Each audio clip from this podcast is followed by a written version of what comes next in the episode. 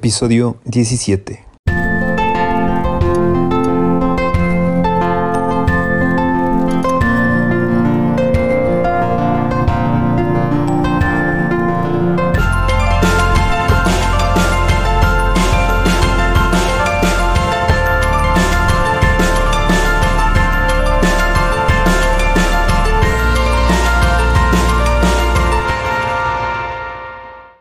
Bienvenidos al podcast LGBTQ, en el cual se abordan temas sobre diversidad sexual.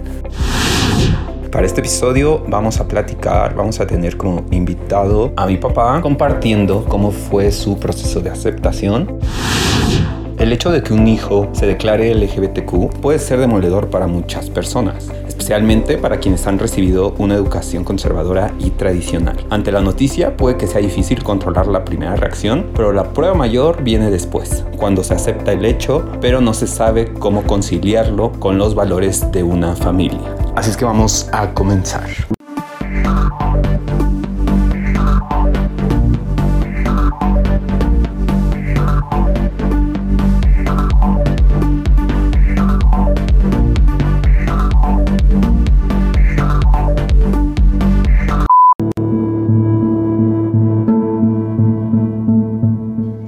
Soy Juan Olmos, el afortunado padre de Oscar. Lo que recuerdo desde su infancia es muy poco, ya que por mi trabajo estuve mucho tiempo fuera de la casa. Yo me dedico a la construcción. Es un medio muy pesado donde las personas que trabajan se les hace muy gracioso hacer burlas de las personas gay. Además, provengo de una familia muy machista y por tal motivo yo también me llegué a burlar de ellos. En una ocasión llegué a la casa y lo vi jugando con las muñecas de su hermana. Me molesté mucho y lo regañé. Le dije que eso solo era juego para niñas y que no me gustó. Fue un regaño muy fuerte y yo su reacción de Oscar la vi como espantado y siento que ese fue uno de los motivos por cual Oscar se empezó a alejar de mí. Pasó el tiempo y Oscar seguía muy alejado de mí. Yo seguía en el trabajo me pues me dediqué mucho al trabajo y yo a mis hijos los los veía pero no los no platicaba con ellos no jugaba con ellos y porque siempre mi excusa era que estaba cansado y y en esos momentos creo que fue de las cosas malas que hice y me arrepiento de no haber estado con ellos más tiempo. En una ocasión yo llegué con un balón de fútbol para que Oscar se interesara a jugar conmigo, pensando que ese era un, pues un deporte para hombres y llegué con el balón y se lo di y la verdad no, no le tomé importancia, lo dejó por ahí y jamás volvimos a saber de ese balón. También un día lo llevé al estadio Azteca a ver un partido de fútbol para que él se, pues él se motivara y viera cómo era el fútbol y, y le gustara. Él no le puso atención al partido, él me preguntaba cosas que por qué el estadio no tenía techo y varias cosas que no me que no recuerdo, pero el partido jamás le puso atención. Yo sentí que eso no, no era para él, no le gustaba el fútbol y lo acepté. Sí, lo acepté que él pues a lo mejor le iba a gustar otro deporte y eso no me motivó, o sea, no me causó tanto problema con, conmigo, con mi forma de pensar y con mi forma de ser yo no lo iba a obligar a que hiciera algo que a él no le gustara. Ese siempre fue mi forma de ver las cosas y de pensarlo. Yo me preocupaba mucho que en la casa no nos faltara nada. Por eso yo me dediqué mucho al trabajo. Y a mis hijos, aunque los amo con todo el corazón, pero la verdad sí, en esos tiempos yo, yo no tenía la, más bien ellos no tenían la atención mía. En otra ocasión lo vi bailando con movimientos que según yo no eran adecuados para un varón.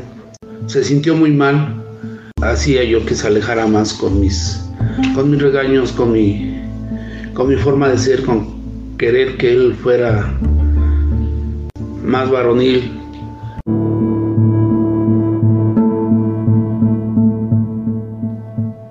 Yo no iba a ser de esas personas o de esos padres que a sus hijos los, los tiran a la calle o los desechan a la calle por, por su situación, pero yo lo, lo iba a apoyar más porque él me necesitaba.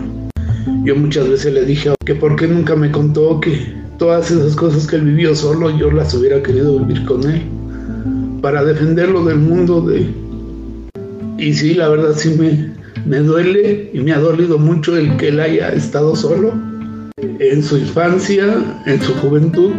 Él sabe que conmigo cuenta para todo y que siempre voy a estar a su lado apoyándolo en lo que él quiera y en lo que él decida yo les quiero dar un consejo a todos los padres que tengan esta situación, que, que se acerquen a sus hijos, que los acaricien, los apapachen y hablen con ellos, porque la vida en nuestra sociedad es muy fuerte, muy pesada. Yo les recomiendo eso, que, que los apoyen, que Dios sabe por qué hace las cosas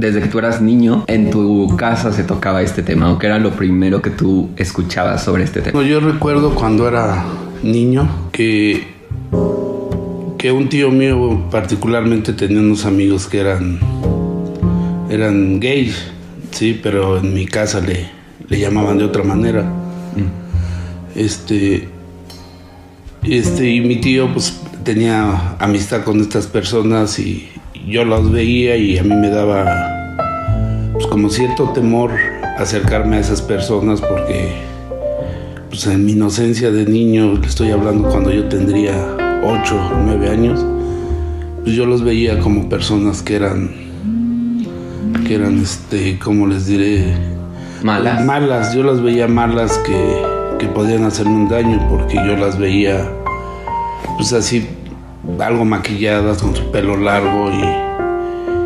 Eran como travesti entonces, o transexuales. Pues no te puedo decir eso yo. Bueno, pero estaban vestidas, ajá.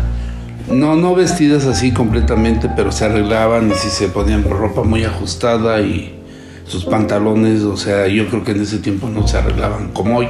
Mm. Se veían este, personas diferentes. Diferentes, por eso, y por eso era mi temor cuando era niño de, de verlos y, tratar de, hablar con ellos. De hecho, a mi tío siempre le, decían que, que, si yo les tenía miedo, que, que por qué no me acercaba. ¿Cuándo te recuerdas tú que fue la primera vez que como que te pudo caer, no sé, un, balde de agua fría o, o, la primera impresión ya que lo viviste conmigo? Bueno, antes de, de que tú y por lo regular los viernes iba yo a un vapor, iba con otro primo.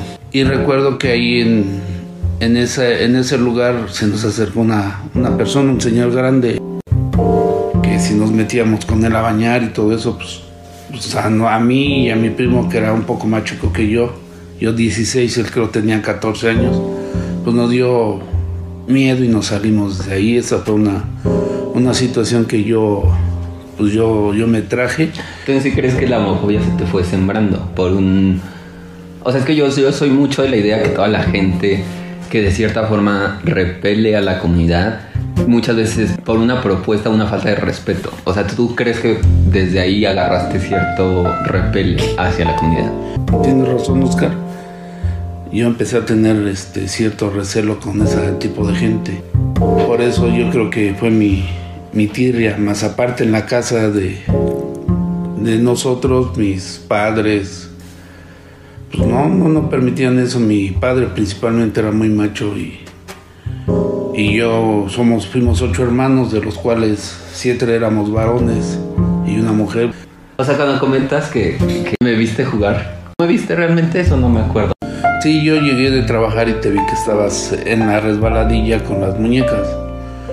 Me acuerdo hasta cómo estabas vestido, tenías un pantalón rojo y una camisita blanca con rojo.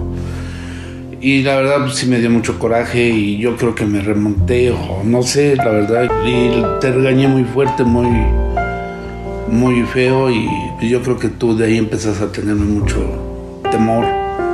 Sí, por eso tú nunca te acercabas conmigo a hablar de, de eso y por la situación se, se fue dando así como lo comenté. Sí, yo no recuerdo como ese momento tan específico.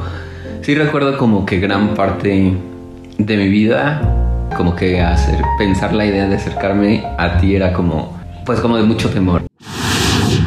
Yo recuerdo que tú y mi mamá siempre me decían que en medida que como yo me respetara era como la gente me iba a respetar. Pero yo personalmente te puedo, o abiertamente después de haber escuchado, me siento igual orgulloso de ustedes porque claro que entiendo perfecto como lo he dicho a lo largo de estos episodios. El tema de entender cómo fue educada la gente, o sea, debes tomarlo mucho en cuenta. Yo creo que los papás que están creciendo hoy en día con hijos ya al menos contemplan o consideran la opción. Pero yo me pongo en tus zapatos por el medio que, en el que platicaste que te desarrollaste, que profesionalmente igual te sigues desarrollando. Todo eso influyó y más esas experiencias malamente influyeron a que fuera una connotación negativa. Pero te quiero agradecer mucho por haberte abierto. Yo sé cuánto, por tu forma de ser justamente, sé cuánto o qué tan difícil para ti es hablar de tus sentimientos y reconocer que si fuiste una persona dura, quizá no, pues lo hiciste, ¿no? Porque también tengo testimonios muy claros y cercanos de amigos que sus papás prefirieron no volverles a hablar en lugar de utilizar esta experiencia para, pues quizá aprender algo. No te sientas mal por lo que pasó, o sea, escuché que dijiste que, que, quizá no eras el papá que yo necesitaba.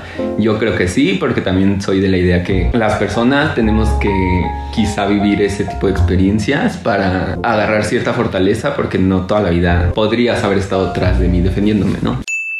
¿Cómo sientes que te ayudó a haberlo vivido de cerca? Pues mira, Oscar, yo con tu abuelo paterno, mi papá, tuve una plática muy fuerte con él al respecto de ti, porque él ignorante era o no sé, a pesar de que leía mucho él en esta cuestión yo creo que era ignorante. Él me decía que, que tú te había pasado esto porque en el embarazo tu mamá había comido algo o le pasó algo y yo le dije que no, que, que cómo creía que era eso, que pues fue la genética, le digo, no sé, yo, yo de hecho le pregunté a él que si en su familia había personas gays, le digo, y la verdad él, él me dijo que no, y le digo, pues yo te voy a decir que sí un, un primo tuyo que ya falleció, él falleció de SIDA. Él era gay, nada más que pues, él se casó y todo eso, él disfrazó su sexualidad y, y yo se lo dije a mi papá, mi papá no me creyó, pensó que... ¿Y tú cómo supiste eso? Pues porque yo jugaba con, era un primo de mi papá, yo jugaba con su hermano, yo jugaba fútbol y me iba, y mi tío ya también falleció, me comentó, nos contó esa historia y luego ya más grande lo supimos, ¿no? Pero te digo, son cosas que... ¿Qué te dijo después de esa plática? O, o sea, que, que, estaba mal, ¿no? Yo no... Que no, no podía creerlo, que... Pues porque no, mi papá es originario, era originario de Michoacán y pues ya se imaginarán la, la forma de pensar de él. A mí sí me costó mucho trabajo o mucho el esfuerzo de, estar bien con Oscar. Yo lo hice por el amor que le tengo, yo lo, quiero mucho, lo, lo, amo mucho de verdad. Yo no se los he demostrado por mi carácter, por mi forma de ser, porque en mi casa me enseñaron así, ¿no? Que pues, pues haciendo, estando ahí presentes, pues ya uno demostraba que, que quería a las personas, pero ya no fue real eso. Y Oscar a mí me enseñó que tengo que, que valorar a la gente tal y como es, aceptarla tal y como es. Si, si toda la gente fuera como yo quisiera o pensara, fuera mi mundo distinto, pero no estamos en un mundo donde cada quien tiene su forma de ser, de pensar y ser. Y yo nada más lo que les quiero volver a, a recomendar a ustedes, padres, que, que quieran mucho a sus hijos, escúchenlos y, y no sean como yo, que se alejen por el trabajo o por cualquier cosa. Dedíquenle tiempo sí es importante el trabajo y es importante la economía, pero yo creo que es más importante la, la felicidad de los hijos. ¿Cómo sientes que trabajaste esa, eso que dices que te cuesta? Porque es súper válido y creo que hasta se puede reconocer más. El hecho de decir, sí me costó, más allá de decir, ay, no, pues yo lo logro, brinque de felicidad, ¿no? Simplemente le toma tiempo a la persona que lo está viviendo con mayor razón al entorno. Entonces, ¿cómo sientes tú? ¿Fue a través de las terapias? ¿Fue con el tiempo? ¿Fue el amor? ¿O cómo crees tú que fue llegando esa tranquilidad a ti? Pues yo creo que fue todo el irme a trabajar y todavía oír los comentarios de de gente profesionista de, de, los albañiles, yo cuando veía esas pláticas y los empezaba a decir, no, que, que, eran personas, o yo empezaba a tratar de sensibilizar a la gente. Ellos me decían, ah, ves que ya te estás volviendo igual que ellos. Le digo, no, le digo, simple y sencillamente. Ya lo veías distinto. Ya lo veía desde otro punto de vista, pues tenía mi hijo y, y yo quería que la sociedad aceptara a mi, a mi hijo, probablemente yo lo hacía así cambió mi, mi, forma de ser y de pensar. Pues el mundo en general está, está mal en ese aspecto, ¿no? De no aceptar a la gente. Yo muchas veces discutía ya después de ese, después de que supe de lo de Oscar, yo ya discutía con personas preparadas. Yo les hacía una pregunta, que qué harían ellos si su hijo fuera gay.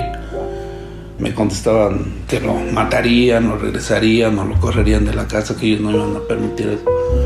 Por eso digo que, que es eso, ¿no? Que tenemos que estar en paz con ellos, educarlos bien y que ellos se sepan defender, ¿no? no también nosotros hablar con ellos para que ellos tomen un buen camino, se preparen y, y no vean que los gays son nada más así promiscuos o que son gente mala, que vean que son gente que a la sociedad no sirve, que son gente útiles, que son gente positiva, ¿no? Yo decía, mi hijo yo lo veo con mucha luz. Vuelvo a comentar, no quiero hacerlos creer a ustedes que mi hijo es lo máximo, pero para mí sí es lo máximo. Y estamos aquí, este, la lucha del día a día para mí fue difícil, había días que sí me decía, yo me preguntaba en qué había fallado, muchas veces dije por no jugar con él, por no estar con él, por por llegar siempre con mi carácter de enojado y pues no, de mal humor. A veces les comento, no jugaba con ellos. Yo creo que fue todo eso. Sí, creo que es, creo que es algo que sucede muchísimo. O sea, creo que cuando la gente vive una situación, la que sea, siempre piensa que es solamente tú la estás viviendo, pero lo enriquecedor de compartir es justamente el enterarte cómo todos terminamos siendo personas y todos los papás y todas las personas homosexuales o en general las personas lo vivimos de la misma manera. Entonces sí creo que esos sentimientos o esas preguntas internas que rondaban tu cabeza esos años, no me queda duda y puedo asegurar que todos los papás las tienen en algún momento. Quizá por el tema de generaciones. Ahora, después de 14 años, yo no o sea, te puedo decir que nunca juzgué tu forma de ser. Al contrario, intenté entenderla. Pero si no te voy a confesar, sí tenía mucho miedo. Tampoco creo que, o no he conocido a una persona que en cuanto lo sepa, las primeras personas a quien se lo cuenten sean a sus papás. Eso también quiero que a ti ya les quede, pues claro, que no fue falta de amor, no fue falta de confianza. Simplemente es un tema que si para ustedes fue un shock, igual jugar un poco con la parte del ser empático y decir cómo se debe sentir la persona que se está sintiendo diferente, ¿no?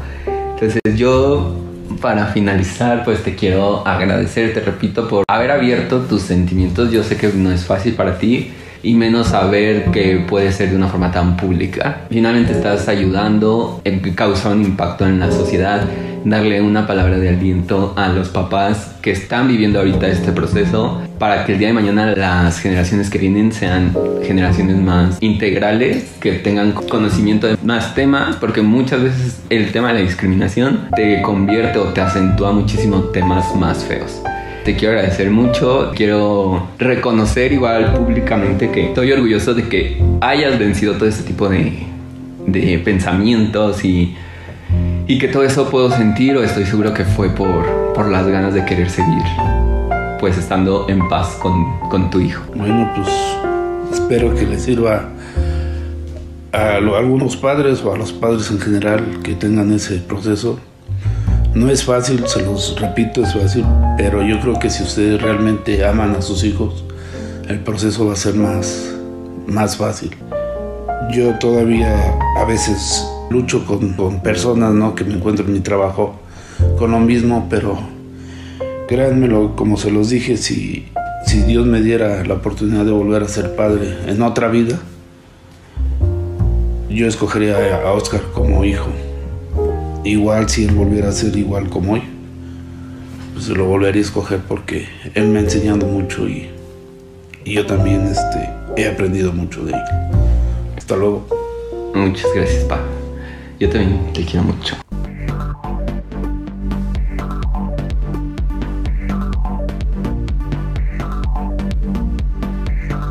Y así el episodio para el día de hoy.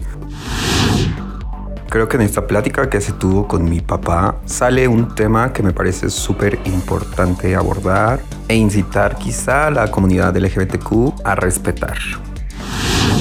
Como bien recordarán, en los primeros episodios les compartí que yo también me desenvuelvo o me desenvolvía en un ambiente en el que predominaban los hombres hetero.